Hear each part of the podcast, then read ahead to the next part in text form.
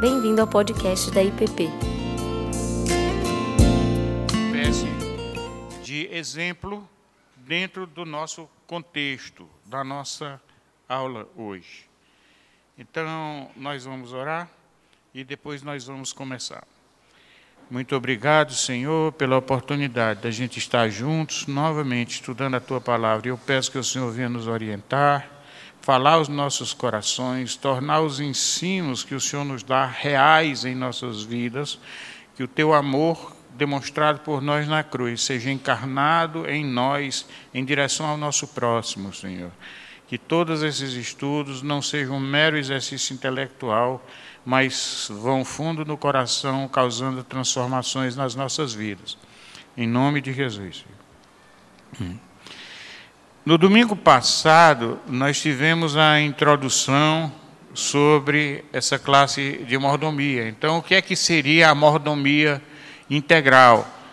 A gente, nós vemos que a mordomia ela atinge todos os aspectos da nossa vida e que ela vem de uma transformação interior que nos move não só na direção a Deus como único e suficiente supridor de tudo que precisamos, como também nos move na direção do nosso próximo por causa do amor de Deus nascido em nós através do teu espírito, fazendo com que os nossos atos de serviços não para sermos servidos aqui, mas para servirmos aos outros, se manifestem na direção do nosso próximo, seja cônjuge, seja filho, seja pais, seja colegas de trabalho, seja a sociedade, na ação social, em todos os aspectos da nossa vida. E vimos que um cristão transformado mesmo, onde Deus manifestou a sua plenitude nele, esse cristão, ele é, por natureza, um mordomo. Pela nova natureza. É uma pessoa que tem os olhos abertos para o serviço. E eu queria colocar hoje é, um primeiro ponto da, do detalhamento do estudo da mordomia, que é exatamente o seguinte: o que foi que o homem escolheu? Deus deu escolhas aos seres humanos. Deus escolhe Adão e Eva. E ele escolheu confiar em quem? Ao invés de confiar em Deus, confiou no mal. E até hoje nós estamos colhendo o fruto dessa escolha. Mas há uma promessa muito grande que, e nela tem a nossa esperança. Em Ezequiel, no capítulo 11, tem um versículo que diz assim: E eu lhes darei um só coração, e um espírito novo porei dentro deles e tirarei da sua carne o coração de pedra, e lhe darei um coração de carne. Então, a promessa de Deus para o seu povo é nos transformar por dentro. Quando ele diz: Escreverei a minha lei na tábua dos vossos corações, ele quer dizer o seguinte: que aquela lei que estava escrita em pedra, que foi dada a Moisés, ela era bem legalista, bem forte para poder mudar os procedimentos das pessoas, mas elas não mudavam a, o interior, o que a pessoa era de fato. Então a promessa é que o Espírito de Deus faria com que essas leis ficassem dentro de nós e não mais fora de nós. Que agora, em vez de uma lei fria e escrita em pedra, ela seria uma lei que se compadece, que ama, que está no coração de carne. E o Salmo 119, no verso 32, ele diz assim, que me toca muito. Ele diz: Eu lhes darei um só coração. Não, percorrerei o caminho dos teus mandamentos quando dilatares o meu coração. Quando ele fala em dilatar o coração, é, lembra-me muito quando ele fala na no aumento, na dilatação, na extensão das tendas, quando ele falou para Abraão. Ou seja, na capacidade de abrigar pessoas, que naquela época era nas tendas, mas agora alargar o coração é para caber gente. é para caber misericórdia, é para caber pessoas dentro. E ele diz que percorrerei o caminho dos teus mandamentos. Ou seja, quando o meu coração deixar de ser pequenininho, quando o meu coração deixar de ser mesquinho, deixar de ser anão, então eu estarei andando nos teus mandamentos, que é exatamente tendas alargadas. E aí o homem escolheu errado. Escolheu olhar para si mesmo como se fosse um Deus, como se fosse o centro do universo e, portanto, ser alvo de todos os benefícios que se pudesse pegar. Tornando-nos o centro, realmente nós estamos seguindo o caminho oposto. Porque não foi. Jesus se transformou em servo. Ele, rei, se transformou em servo. Nós que deveríamos ser servos, queremos nos transformar em reis. Isso é uma inversão. Isso foi uma escolha errada. A outra escolha foi de eu querer mandar nas pessoas, de eu fazer com que as pessoas me sirvam, de ser um dominador. E esse caminho também não é a escolha de Deus ela só faz armar as pessoas umas contra as outras, criando uma grande competição. Aliás, é o que o mundo prega hoje, é a competição. Mas o que o Evangelho diz, não, não. Negue-se a si mesmo, tome a sua cruz, faça como eu fiz. Como diz a Bíblia, farte-se de afrontas, porque quem segue a Jesus vai ser afrontado. E a escolha do homem foi de tal forma irracional que ele prefere reinar no inferno do que servir no céu. Novamente, é um oposto. Nós sabemos que, apesar de nós aprendermos teoricamente que devemos servir, nem sempre sabemos como. E somos muito desajeitados. Logo depois que eu me converti, quando tinha me converti com 19 anos, aí pelos 20, 21 anos, nós, um grupo de jovens mais ou menos da mesma idade, começamos um trabalho social no Castelão, lá em Fortaleza. Mas era um negócio muito desajeitado. A gente não sabia fazer nada daquilo. Era tudo muito improvisado. E às vezes a gente tem a sensação, e, vem à nossa mente muitas desculpas para não fazer as coisas porque a gente se considera inadequado. Mas, de repente, alguém que, mesmo se sabendo inadequado, mesmo sabendo que não é lá esses balaios todos, né, diz: não, mas eu vou fazer de qualquer jeito. Eu vou fazer por misericórdia, eu vou fazer pelo Senhor e ver o que é que vai dar. E o que Deus quiser fazer, Ele vai fazer. E as coisas acontecem a partir desses pequenos começos, que a Bíblia fala para nós não desprezarmos os humildes começos. É para começar, mesmo que seja pequeno, que seja para fazer. Você pode ajudar uma pessoa só, ajude essa pessoa. Não fique com desculpa que não está preparado para isso, que você mesmo é quem precisa de ajuda. Não! Nós somos um mundo de mancos da perna direita carregando o manco da, perna, da outra perna. Nós somos pessoas falhas ajudando os que são falhas em outras áreas da nossa da, da vida. Um deficiente suprindo a deficiência do outro. É isso que nós somos. A mensagem de uma igreja sadia não é uma igreja onde cada indivíduo não tem problemas, mas uma igreja onde um supre o problema de outro, que no fim todos ficam supridos. E nós temos o um exemplo hoje para trazer aqui que eu, eu achei muito propícia a ocasião. O Andrade, que é um irmão querido de muitos anos lá na, do Ceará, professor da Universidade do Ceará, tem uma experiência muito rica. E ele está vindo aqui para Brasília, ele, a Ana, a família deles, que se deram por todo esse projeto que prosperou de uma forma extraordinária nas mãos do Senhor. Ele está vindo a Brasília, é, terça-feira vai ter uma audiência pública na Câmara dos Deputados, para ser homenageado, inclusive, pelos 25 anos desse projeto.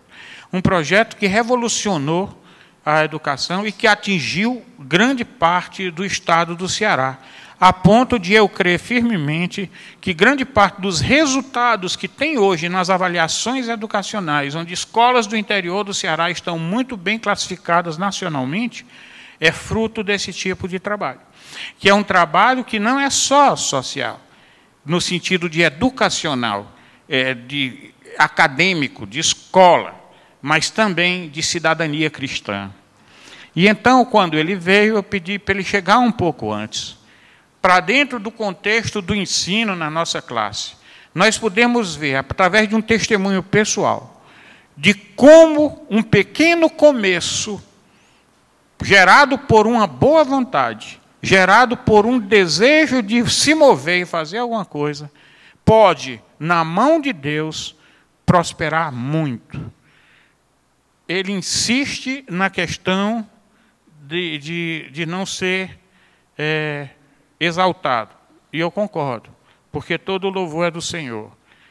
Mas a Bíblia mostra também que nós temos que mostrar o que Deus faz através das pessoas, até para motivar outras, para mostrar para as pessoas que é possível, para mostrar que ninguém é, é pequeno demais para não fazer nada.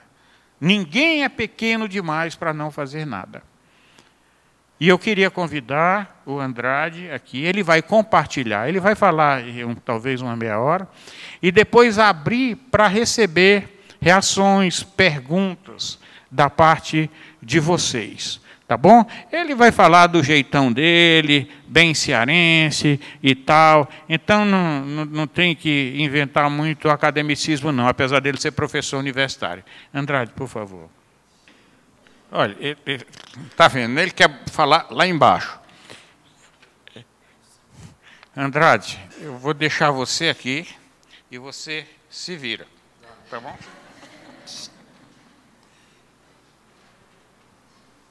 Vou marcar aqui meu tempo, senão eu vou. Bom dia, irmãos, irmãs. É, eu Normalmente eu faço nas apresentações do trabalho, para onde eu vou, é um, uso um PowerPoint, mostro vídeos e tal, mas é, hoje eu, eu até falei com o Miranda, eu queria contar a minha experiência, assim, daquilo que eu vivenciei. É, faz 31 anos, esse ano faz 31 anos que eu me dedico muito ao trabalho comunitário de uma forma muito intensa. Eu não planejei muito bem como é que eu iria falar, mas eu, eu vou contando para vocês algumas coisas dentro do tempo que me tenho aqui, aí depois vocês me dizem as impressões e falam, ah, fazem perguntas. É, eu me senti muito, muito emocionado quando eu cheguei aqui, que eu vi as crianças. Não sei, assim, eu só compartilhar com vocês isso é, a minha, o meu trabalho com educação é sempre eu trabalhei com jovens já adultos, né? E agora estou tentando trabalhar com crianças na nossa comunidade. Mas as crianças elas me comovem muito e me comovem por talvez por hoje compreender a importância de trabalhar com crianças, né, de começar com crianças. E também por já ser pai e não de, de jovens, não são mais nem adolescentes, já estão na fase adulta. Né? E entender que durante a minha vida, como pai, eu não investi tanto tempo com as minhas filhas como deveria ter investido, né? Graças a Deus elas não se perderam. Mas é, é muito importante trabalhar com crianças. E quando eu vi as crianças aqui na frente, eu me, me senti emocionado por saber que uma comunidade como essa está tentando cuidar das suas, das suas crianças.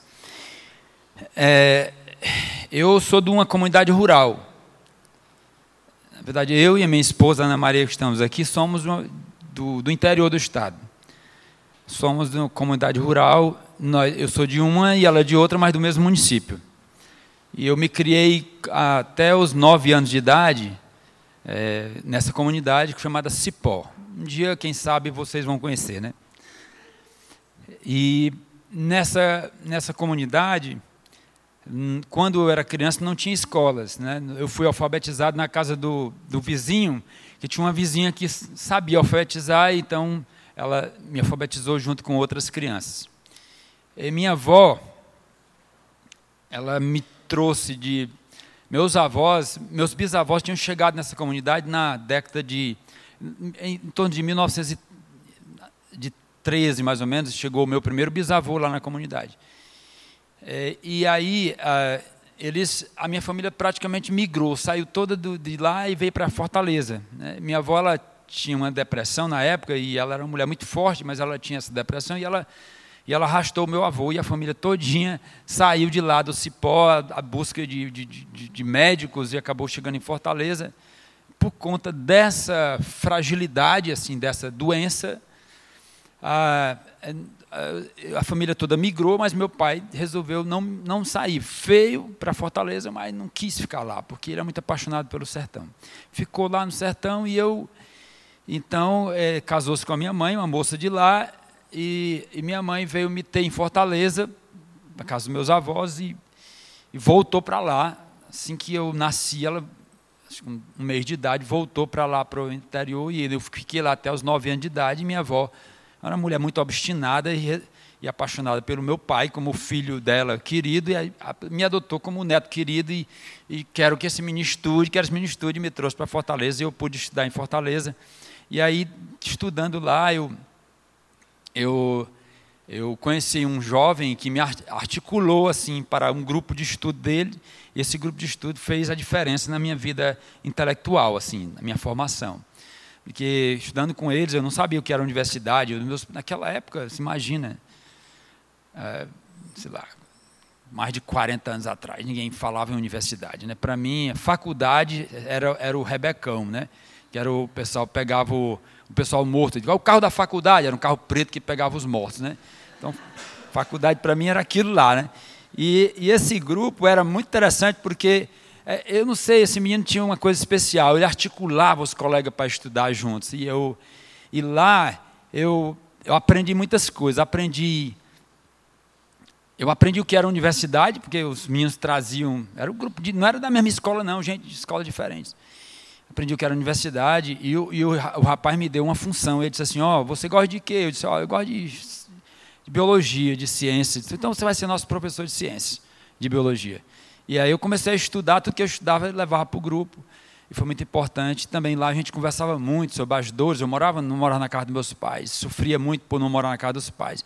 E eu, depois de muitos anos refletindo e contando essa história, muitas e muitas vezes eu comecei a entender a importância daquele grupo para mim. Foi muito importante isso. Aí eu entrei na universidade por conta disso. É, minha família não tinha ninguém na universidade, eu entrei na universidade por conta disso. E, e quando eu, eu entrei para Química, fiz meu fiz bacharelado em Química, nada na área de, de, de, ensino, de educação. Na verdade, tinha até um preconceito contra isso. E na universidade, não sei se esse caso acontece com vocês, mas na universidade o pessoal tem preconceito contra o pessoal da licenciatura. Né? Quem vai, por exemplo, para bacharelado, acha que licenciatura não, é o pessoal que não tem capacidade de fazer bacharelado. Isso acontece, acontecia muito, agora está diminuindo um pouco mais lá. Então fiz esse curso de química, aí eu me graduei, aí fui fazer o mestrado, tive uma experiência fora, vim passei dois anos no Rio de Janeiro trabalhando na multinacional. Eu, aí, eu tinha uma paixão muito grande, ainda hoje tenho, pelo meu, a minha comunidade onde eu me criei, até os nove anos de idade, porque eu saí de lá para morar em Fortaleza e ficou aquele aquela peso dentro de mim, assim, aquela, aquela paixão de criança.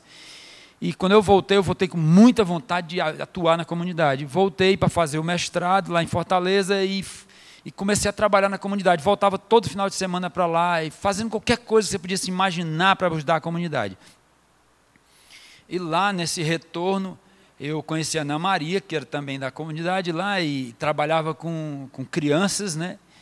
E a gente começou a namorar nessa luta e, e casamos eu trabalhando lá em 91, eu já era professor da universidade e nós, é, 94, nós começamos um grupo, um trabalho com, com Porque, assim, eu trabalho na comunidade, eu, eu trabalhava com futebol, organizando o pessoal, pra, eu achava que tinha que fazer alguma coisa para ajudar a comunidade. E por que eu tinha essa vontade toda de ajudar a comunidade? Eu, eu me, depois de contar essa história muitas e muitas vezes, eh, as coisas começam a fazer sentido na cabeça, na minha cabeça, né? Era só uma paixão pela comunidade. Existia uma paixão muito forte, uma coisa muito telúrica, né? Assim, da, o envolvimento com a minha terra. Mas teve uma outra coisa que influenciou de uma forma muito profunda, foi o sentimento de missão. Quando eu estava, entrei na universidade, eu estava, eu, eu não estava, assim, minha família sempre, meus pais eram evangélicos. E eu, como criança, participava da igreja, mas era uma igreja assim, o pastor ia lá no Cipó, uma vez por ano. Depois, quando eu vim para Fortaleza, eu, ia pra, eu não conseguia me entrosar dentro da igreja. Era um negócio assim que eu, é, eu não conseguia participar bem da igreja. É, eu gostava muito quando quando eu ia para a igreja, lá em Fortaleza, no centro, que, que tinha uma, um presbítero lá que fazia escola dominical, e ele me botava, fazia pergunta para mim, e fazia eu participar. E eu, eu gostava de ir lá, mas eu não estava muito entrosado. E quando entrei na universidade, foi uma luta muito difícil para mim. Eu achava que se eu não passasse naquele vestibular, eu estava ferrado. Eu estudava praticamente com os meus colegas. Eu não ia nem fazer o terceiro ano, porque eu, fazia, mas não ia para a escola. Aqueles cursos assim, não sei se, é uma realidade tão distante de vocês, né, que os mais jovens não conhecem essa realidade. Assim, então eu eu ia eu é, era um período que a, o governo estava dando bolsas para para as pessoas pobres. Eu peguei uma bolsa, aqueles colégios, eram, montavam os colégios para fazer aqueles cursinhos, mas não eram colégios, eram só fábricas, né? Eu não conseguia estudar naquele sistema, mas estudava muito com os meus colegas num colégio abandonado lá e então, aquele, aquele, aquela coisa, naquele momento ali, eu senti assim: eu preciso entrar na universidade. É um, um jovem pobre, não tinha, não sentia valorizado por nada, é, morando na casa dos outros. Eu disse que eu não passar nesse vestibular, eu tô, tô, tô, tô frito. Eu não, as minhas famílias, as minhas tias sustentavam a casa, meu pai morava no interior, mandava um meio saco de arroz, uma, de feijão uma vez por ano. Então era uma, uma, angústia dentro de mim, eu tinha que passar naquilo dali. Eu, eu, eu olhava para Deus naquele sentido mais meio de Jacó, sabe? Que Jacó assim, Senhor, se tu me abençoares, aquela coisa de troca, né? Eu disse para Deus assim, olha, Senhor, se tu passa, se eu, se eu entrar na universidade, eu vou eu vou voltar para a igreja, aquela coisa bem, bem meio de troca, né? É, e eu fui abençoado, eu consegui entrar na universidade naquele ano, na primeira vez que eu fui vestibular, foi um milagre ter entrado eu resolvi voltar, quer dizer, participar da igreja. Tive um privilégio muito, mas muito, muito, muito grande. Porque quando eu cheguei na igreja, minha igreja estava devastada. Eu me lembro que o primeiro dia que eu voltei assim, estava naquele período da fim da ditadura militar, as igrejas estavam todas se quebrando por causa do, do, daquele movimento de renovação carismática e, e um monte de coisa. A igreja saíram, era uma igreja grande assim, mas estava largando todo mundo, a juventude toda saindo da igreja, sabe? Saindo, todo mundo saindo da igreja. A igreja ficou assim, uns quatro gatos pingados.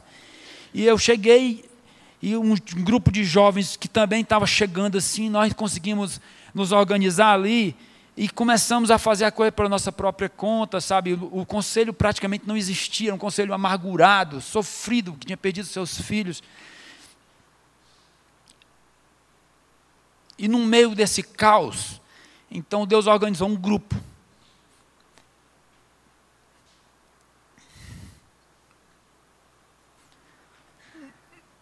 Um grupo dentro dessa igreja e, e um pouco tempo depois, era uma igreja muito tradicional, assim, ninguém, era, um, era um evangelho assim de, de ritual, mas nós estávamos ali dentro. E os jovens tinham muita liberdade de fazer estudo bíblico, a gente começava. E aconteceu um fenômeno muito interessante, um fato uma pessoa da, dos nossos começou a descobrir um movimento que era o movimento da ABU. E aí eu, eu nós fomos para uma reunião num apartamento lá onde os jovens se reuniam e, e, e daí começaram a surgir um monte de outras coisas interessantes. A gente começou a ver outros tipos de forma de estudar a Bíblia, é, parecia um tal de estudo bíblico indutivo que a gente estudava fazendo perguntas. Então aquilo começou a mudar a minha cabeça, a minha visão sobre, sobre a Bíblia, sobre, sobre Deus, sobre justiça. Aí eu participei de um encontro nacional, do um encontro em, em, em, em 1982, lá em Belo Horizonte, que foi assim, pensa um cabo do interior, um cabo matuto, que entrou, primeira vez que ele sai do Ceará e vai lá, encontra assim, aí estava lá, o, acho que o Dionísio Pape, o, vários várias pessoas assim da ABU que traziam outra visão. Aí teve logo um encontro de liderança, lideranças, eu como líder, né? Cara, aquilo foi uma coisa fantástica, né? Eu nunca esqueço do de um livro, de um estudo que nós fizemos sobre o livro de Amós, né? O profeta vaqueiro, né? Que diz assim: eu não sou profeta, né? E eu, ele ele, ele, diz, ele falava muito de justiça, e aquelas coisas começaram a tocar no meu coração para uma outra visão do Evangelho, que não era aquele Evangelho que o cara sentava na cadeira e ficava assim se preparando para ir para o céu, tinha uma, uma luta aqui na terra. E a BU me influenciou profundamente no tempo que eu passei, é, me envolvi. Então, quando eu volto do Rio de Janeiro, aí, gente, vocês não fiquem pensando que eu não estou falando de uma pessoa muito certinha de igreja, não. Eu passei aquele tempo na igreja, participando da ABU, vim para o Rio de Janeiro, não me envolvi muito com, com a igreja no Rio de Janeiro, passei um tempo assim, vendo outras coisas, voltei, o meu perdido, mas quando eu voltei tinha uma convicção dentro de mim muito forte.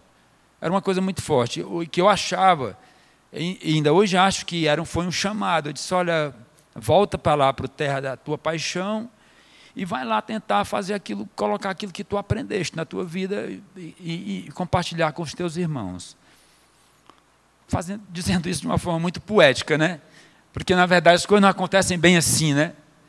E eu voltei e, e voltei com, mas assim, é como alguém que vem, que se joga de corpo e alma, assim, sabe?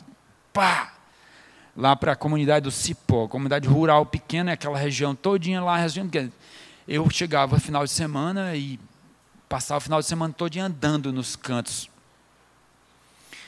E nas casas, organizando os campeonatos de futebol, envolvido com aquelas pessoas como tivesse, sabe,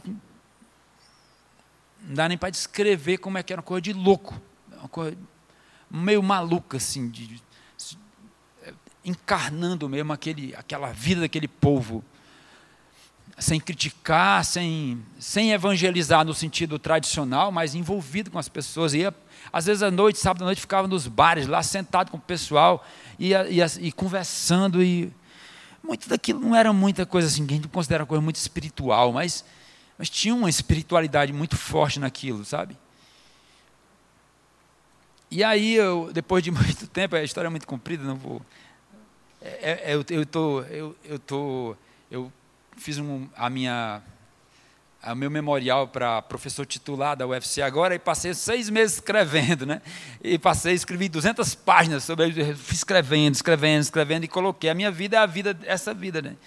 E dentro da universidade, fora da universidade, e aí por isso que eu entrei com muitos detalhes assim sobre isso. Mas é, um dia eu vi que aquilo que eu estava fazendo estava fazendo muita diferença, sabe? Eu queria muito transformar aquela realidade, assim. Era uma coisa muito de mim mesmo, assim, daquele. Não era uma coisa assim que eu sentava e orava a Deus, Senhor, agora, hoje o que, é que eu vou fazer? Não tinha muito isso, né? Eu fui, eu nesse meio dessa luta, eu, eu conheci a Ana Maria, nós nos casamos e ela, eu acho que, assim, nosso casamento eu considero um casamento muito espiritual, porque depois de muitos anos, estamos completando 20, 27 anos, né, esse ano de, de casados, Parece que foi uma coisa assim que Deus disse: olha, vai pegar uma pessoa que tem a mesma, mesma paixão que você pelo seu lugar e, pela, né, e pela, pelas pessoas e bota juntos. São pessoas. Estamos longe de ser um casal assim perfeito, né? Tem muitas brigas, muitas discussões, muitas coisas, mas a gente, uma coisa a gente combina. Nós temos uma paixão muito pelo povo, pela, né? E esse, com o casamento aconteceu uma coisa importante. A minha vida mudou assim, eu passei a ser aquele cara solteiro, achando desbravador que queria mudar o mundo, para uma pessoa que começa, que tem filhos e começa, a cabeça começa a mudar. Então, aí eu começo a me envolver de uma forma muito mais forte com a igreja por conta ah, eu não sei se por conta disso Deus é um chamado mais para próximo de participar mais. Aí vou, o, o pastor me chama para se tornar presbítero da igreja, entrei como presbiterato, começo a ver o mundo de uma forma diferente. Eu acho que a minha experiência é muito diferente da experiência de vocês, do, do, no formato bem de igreja, mas dentro da igreja aí, eu começo a entender muito assim que aquele chamado de Deus tem sempre entendi que era um chamado de Deus, mas ali eu começo a ver a, o papel da igreja dentro daquela comunidade, daquela. Então, é, um dia, é, já nós casados, já com uma, uma filha, é, eu, eu entendi que tudo que eu estava fazendo não estava fazendo mudanças, porque não mudava. Eu, eu, eu sentia revoltado. Eu achava assim, era uma revolta meio daquela revolta profética, né? Assim, dos, eu não concordo com essa política que está aí, que as pessoas estão explorando as outras. Que as, eu queria criar, construir uma liderança que pudesse ser contra isso e mudar isso. E como a minha experiência tinha sido universidade, então eu conclamei um grupo de jovens para, vamos, vamos estudar. Vó. Muita gente tinha abandonado a escola, não tinha escola. Para começar, não tinha escola de ensino médio nessa época. Na minha época não tinha escola nenhuma, mas nessa época, em 94, não tinha escola de ensino médio. Então, muita gente abandonava a escola no ensino fundamental. Eu chamei um grupo de jovens, e aí esses jovens vieram. É, eu disse: Olha, vamos, vocês poderiam estudar juntos e vocês poderiam entrar na universidade. Contei minha experiência no grupo de estudo para eles. Eles acreditaram assim, ingenuamente. Sabe o que é ingenuamente? Hoje eu analiso ingenuamente acreditaram que eles poderiam, sem saber ler e escrever propriamente, sem saber interpretar um texto propriamente, eles seriam capazes de terminar o ensino fundamental, o ensino médio, estudando pelo sistema supletivo e entrar na universidade. Eu disse para eles que seria possível. Eu tinha tido experiência na minha vida, tinha sido e ele tinha uma casa de farinha abandonada lá e chamei o menino para lá e essa história todinha me trouxe aqui hoje. É, é, esses, os milagres que Deus fez através da história desses jovens, me trouxe aqui hoje. Nós vamos ter uma. Assim, essa iniciativa, é, ela tem um impacto tão grande na, na, no estado do Ceará que, que hoje na, esse, essa iniciativa vai ser homenageada na Câmara Federal, terça-feira, numa audiência pública, e vai ter também uma sessão solene na Assembleia Legislativa em Fortaleza em outubro. Resumidamente, essa história, para não porque eu tenho que escolher o que eu vou dizer, porque é eu, eu passaria aqui uma semana falando para vocês sobre isso. Quem quiser conhecer mais, só ler o memorial, tem mais, mais detalhes sobre isso.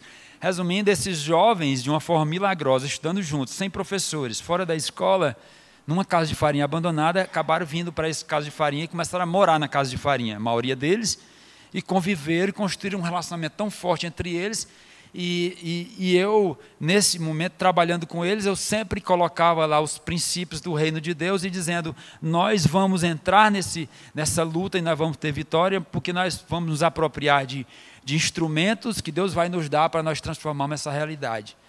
E sempre mostrando que era isso, a missão da gente como servo de Deus, de tudo que a gente receber, a gente tem que compartilhar. Né? me lembro de uma vez, uma reflexão que veio a gente, de domingo a gente sentava assim, o grupo ia crescendo, nós estávamos todo domingo de manhã fazíamos um estudo bíblico indutivo com os jovens, né? E, e eu tinha um, um texto que Jesus Cristo chama, o jo, chama é, Pedro e os outros para para remar o barco enquanto ele fazia uma pregação e, e ele, Pedro passou a noite cansado ali, né? E João cansado. E aí eles, Senhor, tudo bem, vamos lá. Aí ficou lá pregando, quando terminou, disse, vamos dar uma voltinha ali. Senhor, mas é, a gente Passou a noite todinha pescando, não conseguiu nada, agora de mas vamos dar. Aí ele foi lá, lançou redes, lançou as redes, aí, aí eu, naquela hora eu, eu, me lembrei assim, né? Poxa, quando ele lançou as redes, que encheu de peixe e tal, então Pedro teve que chamar os outros para poder botar dentro do barco, né? E a gente que eu, eu, eu pescava muito quando é, lá no, interior, que tinha açude, a gente botava aquelas redes assim, cheio de peixe, imagina, o cara chegou cedo, botar o peixe dentro, o barco afunda. Então tem que chamar os outros para vir para cá, porque aquilo que Deus nos dá, ou nós entregamos para os outros, ou nós já fundamos com aquilo como se fosse uma coisa, acaba se tornando uma maldição para a gente, é tanto peso a bênção. Então isso foi um tema muito nosso, nós recebemos. Cara, essa coisa criou um espírito de solidariedade entre as pessoas, porque elas entravam na universidade milagrosamente, o primeiro, dois anos depois, entrou na universidade, passou a retornar comigo, todos os finais de semana, no meu carro. Aí depois o outro entrou na universidade, depois mais dois, depois começou as pessoas entrando na universidade, começou muita gente vir de vários lugares, várias comunidades rurais, voltando a estudar para ir para a universidade, depois vieram pessoas de cidades para lá, as pessoas vinham da cidade estudar lá no Cipó, dessa comunidade rural, porque sabiam que lá podia entrar na universidade, mas a coisa mais bonita não era o ingresso na universidade, era o retorno dessas pessoas para a comunidade. Então, assim, a coisa de, de entender que aquilo que a gente recebe, a gente tem que compartilhar com os outros. Ou você compartilha, ou aquilo se torna uma coisa ruim para você. Peso demais, tem que carregar sozinho, seu barco vai afundar. E eh, eu hoje, nós, nós criamos um modelo de escola no Ceará que a gente chama Escola de Aprendizagem Cooperativa e Solidária, que tem a ver com essa ideia de que nós temos que dispor isso, trazer a solidariedade. Assim, eu não sei, eu não sou uma pessoa muito teórica, né? É, todo o movimento foi construído em cima de uma prática. Então, tem muitos conceitos de solidariedade, é, mas assim, a gente, pelo que nós lemos, cooperação tem a ver com, com trabalharmos juntos para encontrar uma meta comum, para alcançar uma meta comum. Solidariedade não está relacionado com uma meta comum, tem a ver com a minha, a, a eu, eu e você trabalharmos juntos para conseguir alguma coisa. Solidariedade tem a ver o seguinte, com eu ajudar o outro sem necessariamente esperar o que o outro me dê em troca. E aí nós usamos para o conceito de solidariedade o caso do samaritano, que ele vai lá, ele vem no seu cavalo, ele deixa. Aí ele olha o cara caído, ele vai, desce do cavalo, pega a pessoa, bota, tem esforço, bota em cima do cavalo, já tirou, saiu da sua comodidade, comodidade, leva, chega lá, gasta o seu dinheiro e tal. Isso é solidariedade. Ele não faz porque ele sabe que o cara vai ajudar ele de volta. Então, a cooperação, nós trabalhamos com cooperação, porque nós aprendemos, principalmente com o pessoal norte-americano que nós encontramos, a cooperação é uma coisa sistematizada, que a gente aprende. É, você tem que aprender a cooperar. Tem várias estratégias para você aprender a ser uma pessoa cooperativa. Equipes altamente cooperativas. O mundo fala sobre isso. As empresas falam sobre isso. Mas solidariedade, além disso, vai um pouco mais que isso. Eu digo que tem uma classificação: cooperação, solidariedade e amor. Amor é uma coisa que é, é no fato, amor é uma coisa divina, né? Então, esse espírito solidário entre os estudantes fez com que o nosso movimento crescesse, porque tinha uma época que nós tínhamos mais de 100 estudantes na universidade. A maioria, mas todos, na maioria não, todos os estudantes de origem popular, gente, filho de pescadores e agricultores, e que retornavam aos finais de semana para aquelas comunidades. E, e simplesmente não, tu, a coisa deixou de centralizar no Cipó e passou para ir para outros lugares. Então as pessoas chegavam em outros lugares, eles vinham para o Cipó, estudavam, entravam na universidade e montavam um grupo, um núcleo lá na sua comunidade e voltava, e assim foram criados vários núcleos. E isso influenciou a universidade, entendeu como sendo um movimento muito forte, diferenciado e em 2009 ela me convidou para criar um programa, grande programa na universidade, que pudesse trazer esses DNA, esse DNA desse, dessa iniciativa, que nós inicialmente chamamos de prece. Porque prece era Projeto Educacional Coração de Estudante. Assim tinha aquela música lá do Milton Nascimento, Coração, Juventude e Fé. Então, prece era isso. Depois o prece virou um programa. A gente como é que não, não podia mais se livrar do nome prece, porque todo mundo conhecia o prece e o Prece passou a ser chamado. Sim, aí no momento nós criamos também uma instituição que tinha o nome de Prece, para poder captar algum recurso para ajudar. Aí o Prece se transformou em programa de educação em células cooperativas, que foi registrado na Pró-Reitoria de Extensão da UFC, e a instituição passou a ser chamada Instituto Coração de Estudante. E depois de, de, esse programa que foi criado, era um outro programa que foi chamado PAS, que era um programa de aprendizagem cooperativa em células estudantis. A universidade deu bolsas para estudantes montar grupos de estudo dentro das, das unidades acadêmicas. E aí, nesse momento, eu me vi com não só aqueles matutos lá do interior trabalhando com a gente, mas sabe o que? Muitos estudantes, inclusive de escolas boas de Fortaleza, inspirados pelo modelo da solidariedade daqueles matutos, acreditando que poderiam aprender juntos, mas também é, se envolvendo com as escolas públicas, que era, isso, isso era uma coisa, solidariedade para nós. Vamos voltar à escola pública para ajudar os nossos colegas. E aí foi criado um novo, o PRE se transforma de um projeto de extensão, de um programa de extensão, e passa a ser um programa institucionalizado na UFC, que é chamado Programa de Estímulo à Cooperação na Escola, onde estudantes são selecionados para irem às escolas levar aquilo que eles aprenderam, estimular os estudantes. Eu não tenho tempo para falar para vocês sobre todos os projetos que são desenvolvidos, mas a essência é: eu vou para a escola falar que a universidade é uma coisa legal e que você pode alcançar a universidade. E, e a gente pode trabalhar juntos para. Vocês podem desenvolver ações assim. Falar de um projeto só. Um projeto, de vários projetos que nós temos, que é o chamado de revisor solidário de texto. Os meninos da universidade são selecionados para aprender, a, pra, é, que sabem revisar textos, eles, eles revisam texto dos estudantes das escolas públicas. Então, tem escolas, por exemplo, que os professores não conseguem revisar os textos porque é muita gente.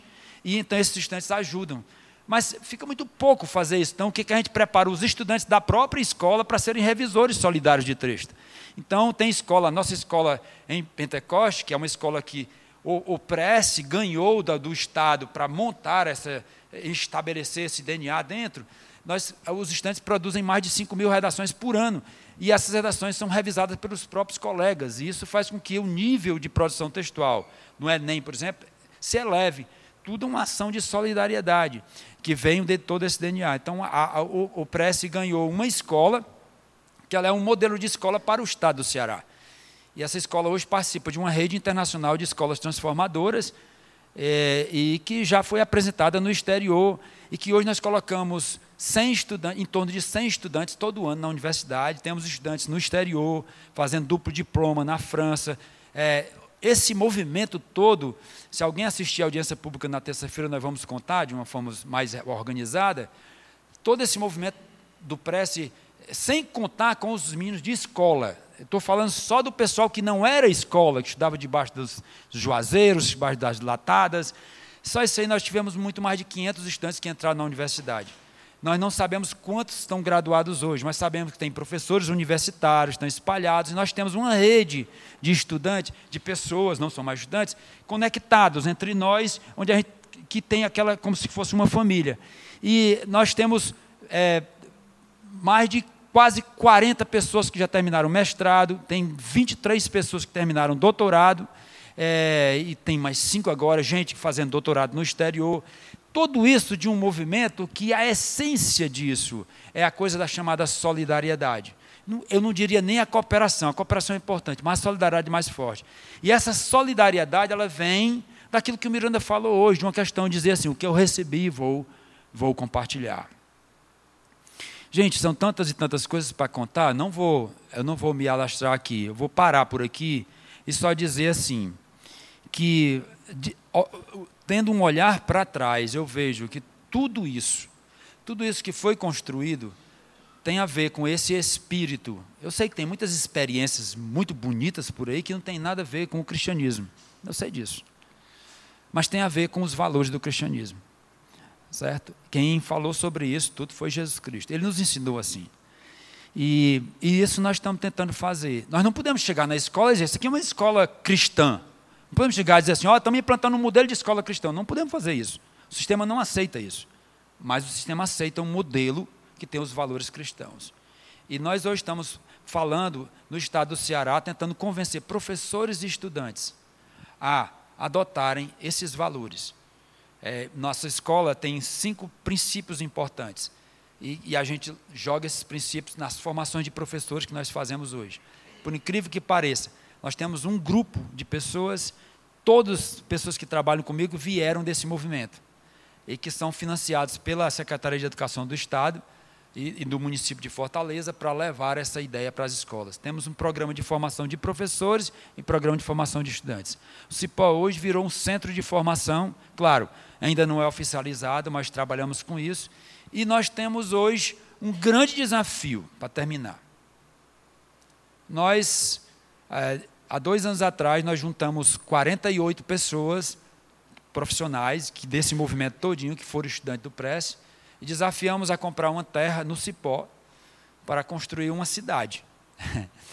Você é maluco, né? Não, isso é uma maluquice que eu acho que, que vale a pena que todas as coisas que aconteceram foram maluquice mesmo na história. De pessoas ingênuas, malucas, que. E a gente pensou assim: o que nós fazemos hoje está no coração das pessoas, mas seria interessante estar assim num local. O Cipó foi praticamente abandonado, porque as pessoas que saíram de lá e da, da região não puderam voltar. Não tem como morar lá. Não tem emprego, é uma comunidade de 20 pessoas. Quando nós começamos não tinha energia elétrica, não tinha nada. O Mironda foi lá. E hoje nós temos energia elétrica, mas são 20 famílias. Aí, nossa, não tem como morar lá.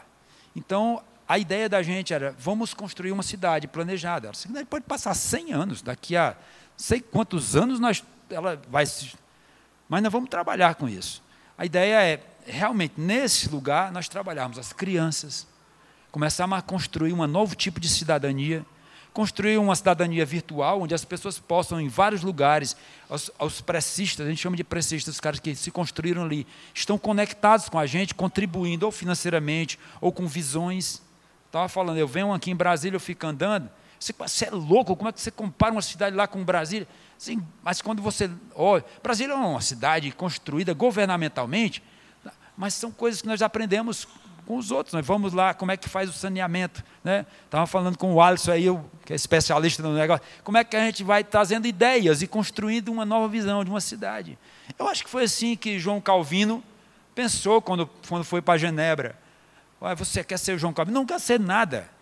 Eu só quero ter a oportunidade de servir a Deus, com visões. Deus nos dá visões para isso. Então, quem saiu com sete meninos lá, debaixo de um pé de juazeiro, numa casa de farinha abandonada, e chega aí, nós que nós chegamos hoje, podemos sonhar aquilo que quisermos, porque Deus pode fazer aquilo que Ele quiser. E a, as coisas que fazem, as, grande ensinamento que eu deixo, que eu, que eu, que eu, que eu entendi de Deus é, é assim, é que o que Ele quer de nós é a disposição. Eu não tive tempo de falar das dores que nós passamos, e até porque também não é momento para falar das dores, mas eu minha esposa, e nossas três filhas. Nós passamos, só teve um ano que nós demos um prego de carro dez vezes viajando do Cipó a Pentecoste. Eu entrei numa crise de nervo quase que eu enlouqueço. Sabe que assim, quando eu vi um carro, hoje quando eu vejo um carro velho do meu lado, eu começo a me tremer todinho, sabe assim? Eu me sinto, não é sério, quando eu sinto cheiro de óleo diesel no posto, eu, eu vou botar combustível, eu faço assim, né? Porque era assim, eu parar o carro velho dando prego, você voltando, aquela coisa meio louco, maluco de gente de uma loucura de, dessas coisas que nós passamos. Mas em todas as coisas, Deus nos abençoou pela oportunidade de servi-lo. Isso é importante. Não sou o melhor crente de todos, sou uma pessoa cheia de falhas, e inclusive eu tenho muito medo quando as pessoas me elogiam muito, porque me dão muita responsabilidade para ser um exemplo de que eu não sou muito exemplo para muitas coisas. Mas eu posso dizer que eu digo isso muito para as minhas filhas.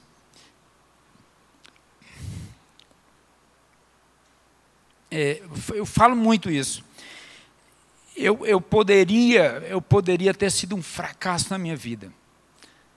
Porque eu, eu mas Deus me deu, me, me deu assim, me deu forças, me, me protegeu de coisas que eu poderia ter entrado e nunca mais ter saído.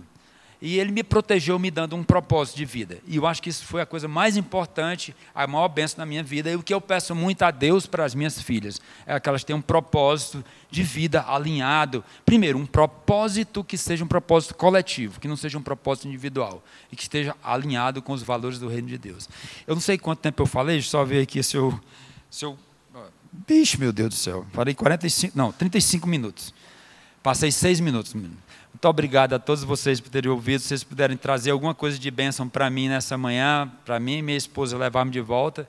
Se ela quiser falar também alguma coisa, está aqui, pode usar o microfone, não sei quanto tempo tem. Obrigado, irmãos.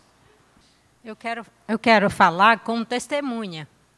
Eu estive lá no Cipó quando você começou. Era casa de farinha, eu acho que tinha cinco alunos.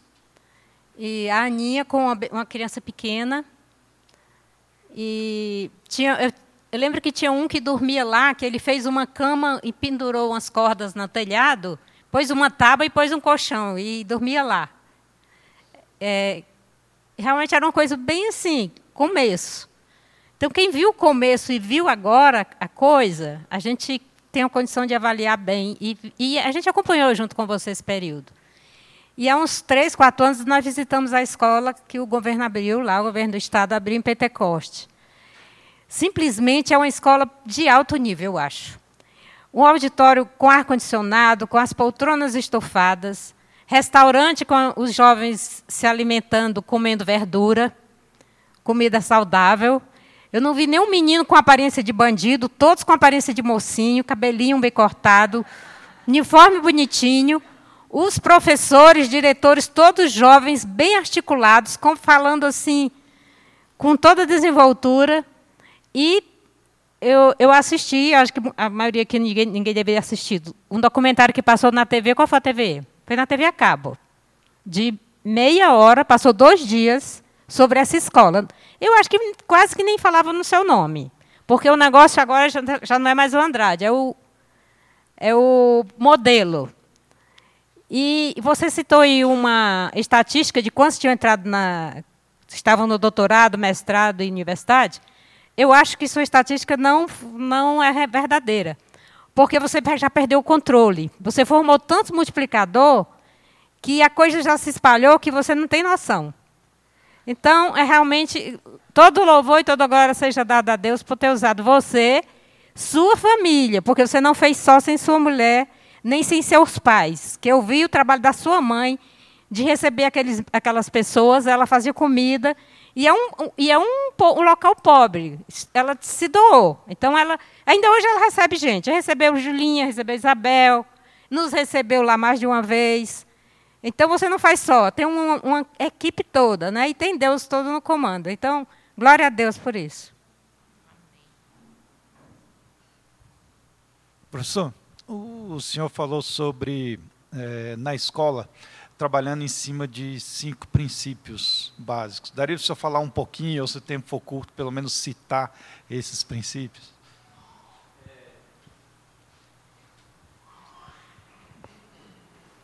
Nós não somos muito teóricos. A gente, eu tenho uma equipe, então é, nessa equipe eu diria, é o que vou tentar ver se na terça-feira eu falo sobre mais detalhadamente sobre esse princípio, porque eu acho que é a coisa que ficou da nossa história, sabe?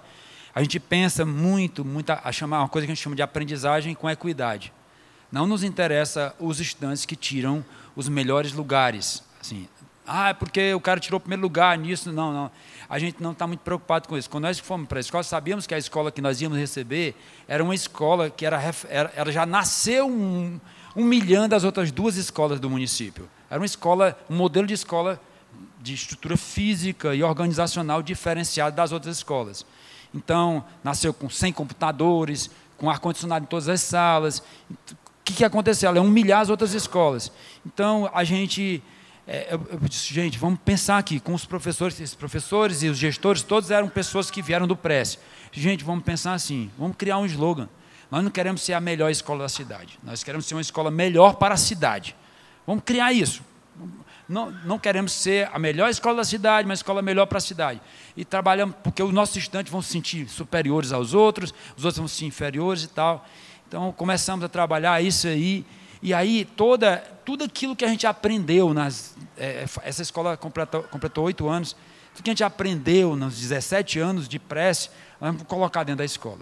E, e, com a equipe que nós ganhamos, esse, esse pessoal todo, a gente foi refletindo e chegamos assim: o que que nós vamos, qual o legado do Prece para a educação do Ceará? E começa, aí pensamos: essa educação, essa aprendizagem com equidade. Todas as pessoas, queremos que as pessoas aprendam. Ou a meta é não deixar ninguém para trás. A meta é assim: não vamos olhar quantos entraram na universidade, mas quantos não nem tentaram. Vamos aumentar. Quantos sabem escrever? Quantos sabem, sabe? Então trabalhamos muito com isso. E, em função disso, estabelecemos três objetivos importantes para a escola. Um objetivo é realmente a aprendizagem com equidade. As pessoas têm que aprender mesmo, senão elas não conseguem ir para o mundo do trabalho, elas vão ficar mendigando a políticos e tal. Um outro objetivo é a questão da ética. Nós não podemos formar profissionais super competentes, PHDs, mas que não têm ética. Isso vai destruir a sociedade. Aí você pega um cara, um menino enrolado, que depois ele se torna um cara muito competente, aí ele vai, ele vai roubar com mais habilidade. Né? E a outra, o sentimento de felicidade, a de satisfação da pessoa. É muito importante isso. E quais os princípios, o que a gente chamaria, chamava de premissas para chegar a isso. É, é, é, muito, eu não quero tomar muito tempo de vocês para falar sobre isso. Nós vamos, estamos escrevendo, a equipe está escrevendo um livro sobre isso, para deixar isso para frente, porque você sabe que essas coisas podem amanhã acabar com tudo. Por isso nós queremos uma cidade em que as pessoas vivam assim, não só. Né? E uma escolinha nossa lá no, no local que trabalha com crianças. Mas é uma coisa, a primeira coisa é a que a gente chama de. Estamos usando esse termo, educação emocional. Descobrimos que a gente não aprende pela razão, a gente aprende pela emoção. Aí daí vem tantas coisas, gente, que tem a ver também com os princípios cristãos, do relacionamento, da construção, da empatia. De, todos os nossos estudantes contam suas histórias de vida quando chegam na escola, para conhecer uns aos outros. Eles contam suas histórias de vida e ficam contando e contando, e os professores contam suas histórias para os estudantes, para criar uma relação de empatia, de construção de relacionamento positivo, para que aí, aí, aí eu poderia passar a manhã toda falando para vocês das coisas que nós entendemos, que nós aprendemos muito mais quando nós nos sentimos bem, quando o clima emocional na sala de aula é, é, é, é favorável. Eu estava falando com o Miranda, as igrejas se dividem porque elas não conhecem, as pessoas não conhecem umas às outras, elas não constroem amizade. Então, o Miranda estava falando, como as pessoas não, elas têm um motivo, inimizade entre elas, eles pegam um motivo doutrinário ou qualquer coisa para se dividir. A mesma coisa acontece em qualquer ambiente humano, na escola também. Então, nós trabalhamos muito isso, é o primeiro princípio. Daí tem muitas estratégias, nós não estamos falando de princípios, não, tem estratégias. A segunda coisa é a, a chamada autodeterminação dos estudantes. Tem uma defesa que as escolas ensinam muito conteúdos e se esquecem que o estudante só aprende aquilo que ele quer. E, esse, e essa autodeterminação ela depende da autonomia do estudante e, e, depende da autonomia, depende do sentimento de autoeficácia. A maioria do nosso estudante não acredita que é capaz de aprender traz dentro de si uma desconfiança de si mesmo, não tem autoconfiança. Então, ou nós trabalhamos essa autoconfiança, ou os estudantes não aprendem porque eles ficam doidos sem saber o que fazer. Então, a, a proposta da gente é vamos investir nisso. E o que, você tem que fazer para investir? Muitas ações, nós temos várias ações dentro da escola que levam a isso. A terceira coisa que eu chamo de cooperação. Quem quer ter um computador, quem tem, quer ter um supercomputador com um HD super potente e isolado, sem estar ligado à internet? Ninguém quer, todo mundo só quer um computadorzinho vagabundo ligado à internet. Então, porque na verdade, a gente aprende mesmo é uns com os outros, ninguém aprende só. Essa defesa, primeiro, nós ouvimos muitas autoridades da educação no mundo falando sobre isso, mas nós vivenciamos isso na prática, meus irmãos. Ninguém aprende só, não existe essa história. Não, porque eu sentei e estudei sozinho. Não, você não estudou só. Muitas pessoas trouxeram conhecimento você que é um ingrato, que não sabe valorizar os outros. Então, trabalhamos muito essa questão da cooperação, das estratégias cooperativas. Então, muitas estratégias cooperativas. Como ensinar uma pessoa a aprender com o outro, porque é difícil. Você bota 100 computadores em redes, milhões de computadores em rede, um engenheiro faz isso. Mas botar três pessoas para trabalharem juntas é muito complicado. É, exige desenvolvimento de habilidades sociais. Tem muita coisa interessante. Tem que trabalhar isso na escola para que as pessoas possam aprender uns com as outras, ensinar umas às outras. Nós vamos ver num ambiente de igreja, mas como é difícil a gente se juntar para aprender uns com os outros. Normalmente tem pessoas que dizem assim, o que eu sei é mais importante que os outros. Aí a terceira coisa, que é uma coisa muito nossa do Prece, que é chamado parceria professor-estudante. Vocês precisam visitar a nossa escola para ver como os nossos professores contam com os estudantes dentro da sala de aula para ajudá-los a fazer a aprendizagem acontecer. Essa parceria professor-estudante é uma coisa do Prece. Então, imagina, o Prece tinha quantos professores? Um que quase não dava aula. Eu. Como eles aprenderam? Aprenderam assumindo posições. Vocês precisavam ver o núcleo do press, os caras assumiam o papel de coordenação, de monitoria, de articulação. Eles mesmos organizavam isso sem fora da escola. O estudante tem um papel muito, muito importante, mas a gente não considera isso na escola. Acha que só a preleção do professor é que resolve o problema. Nós temos esse princípio. E o quinto princípio é dizer assim, ó, se todos os outros princípios falharem, tem um que ainda podemos recorrer, que é o da solidariedade. Dentro da escola, nós estimulamos os estudantes, aqui já estão na frente, estou lá na frente, olha para trás, olhe para trás, meu filho, olha para trás, olha para trás. Aí ele vê o cara está se arrastando, está ficando para trás, então ele volta e ele bota o braço aqui do lado do outro e vamos levar você junto. Se todos falharem, esse é um que pode ainda contribuir, só tem um jeito é voltar e pegar e arrastar. Esse é um princípio cristão. Entendeu? Então são cinco premissas, nós trabalhamos isso todo tempo. Ele diz assim: os americanos não gostam da palavra solidariedade. Né? Quando a gente fala para os americanos, eles dizem: olha, essa palavra não é muito legal aqui, porque está muito ligada aos comunistas. Né? Mas a cooperação é ligada aos capitalistas. Não é verdade? O país, os países capitalistas falam muito de cooperação. As empresas falam de cooperação. Os, os solidários são dos países comunistas. Mas, cara, solidariedade é uma coisa de essência cristã. Então, são cinco princípios que nós estamos tentando levar para dentro das escolas com práticas. Não é só chegar e falar. Cada uma dessas tem várias ações que são desenvolvidas dentro da escola. Desculpe, esse tema é um tema que muito apaixonante para mim. Eu não queria, eu queria deixar vocês falarem mais tempo, mas perdão por isso.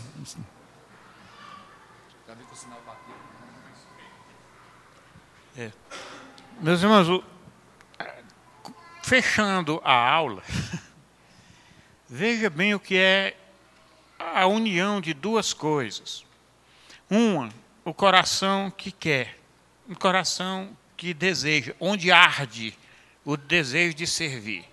E outro, como Deus pelos caminhos mais tortos, mais difíceis, no meio de angústias, de dores, de choros, de ataques, de discriminações, de todo tipo de coisa, de politicagem, de tudo, Deus pega e faz essas coisas bonitas que nós vemos. Veja como não é, como o Andrade falou várias vezes, não foram as virtudes do Andrade aqui que foram responsáveis. Mas primeiro o querer, uma paixão.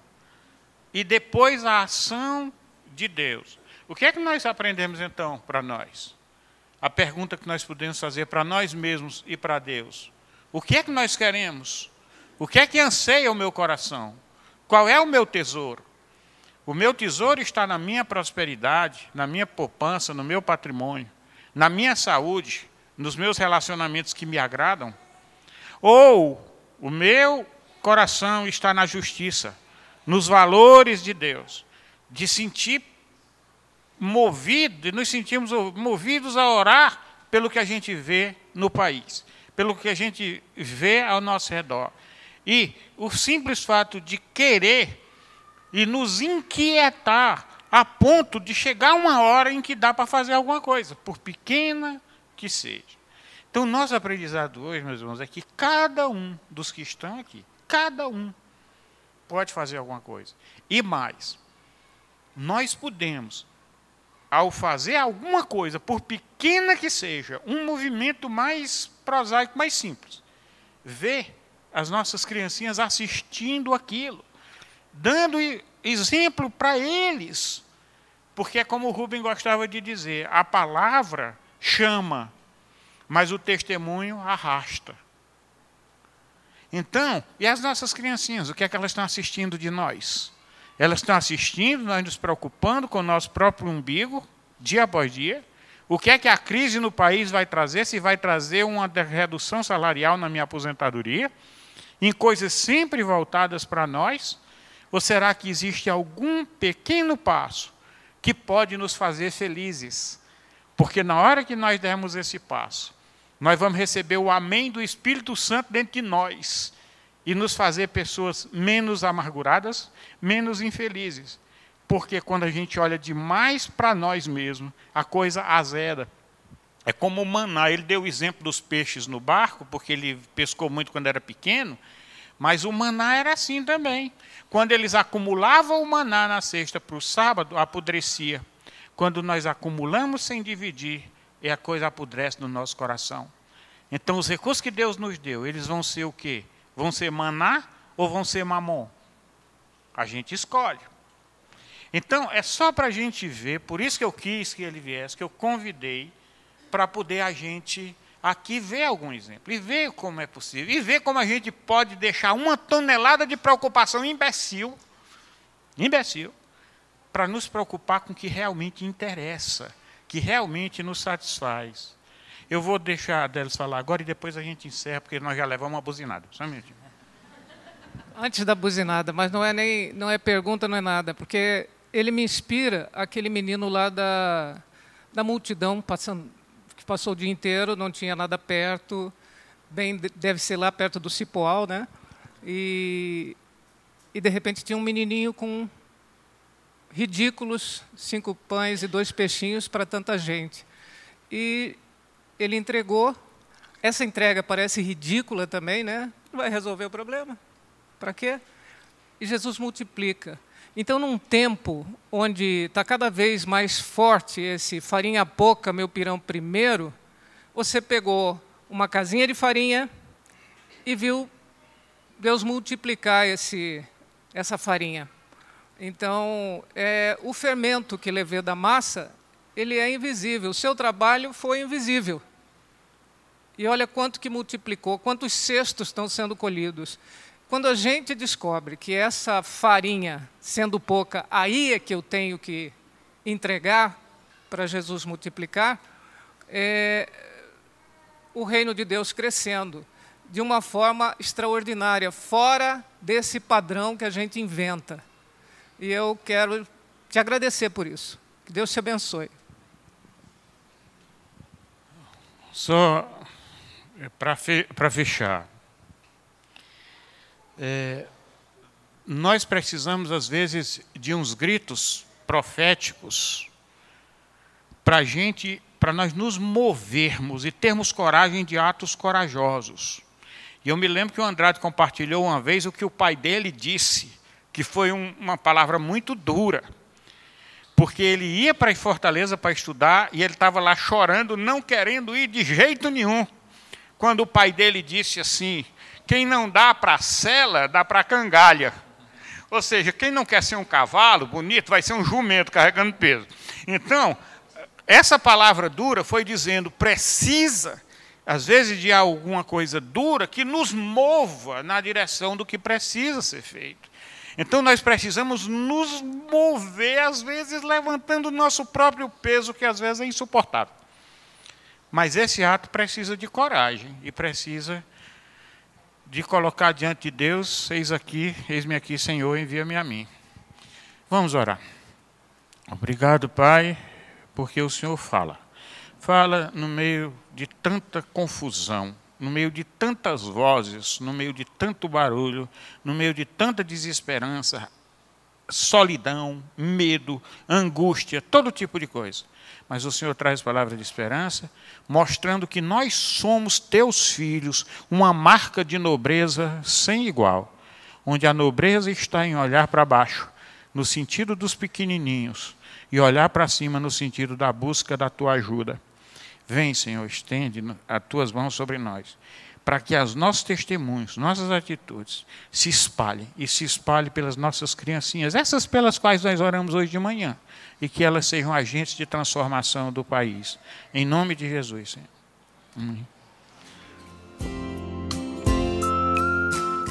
Você acabou de ouvir o podcast da IPP.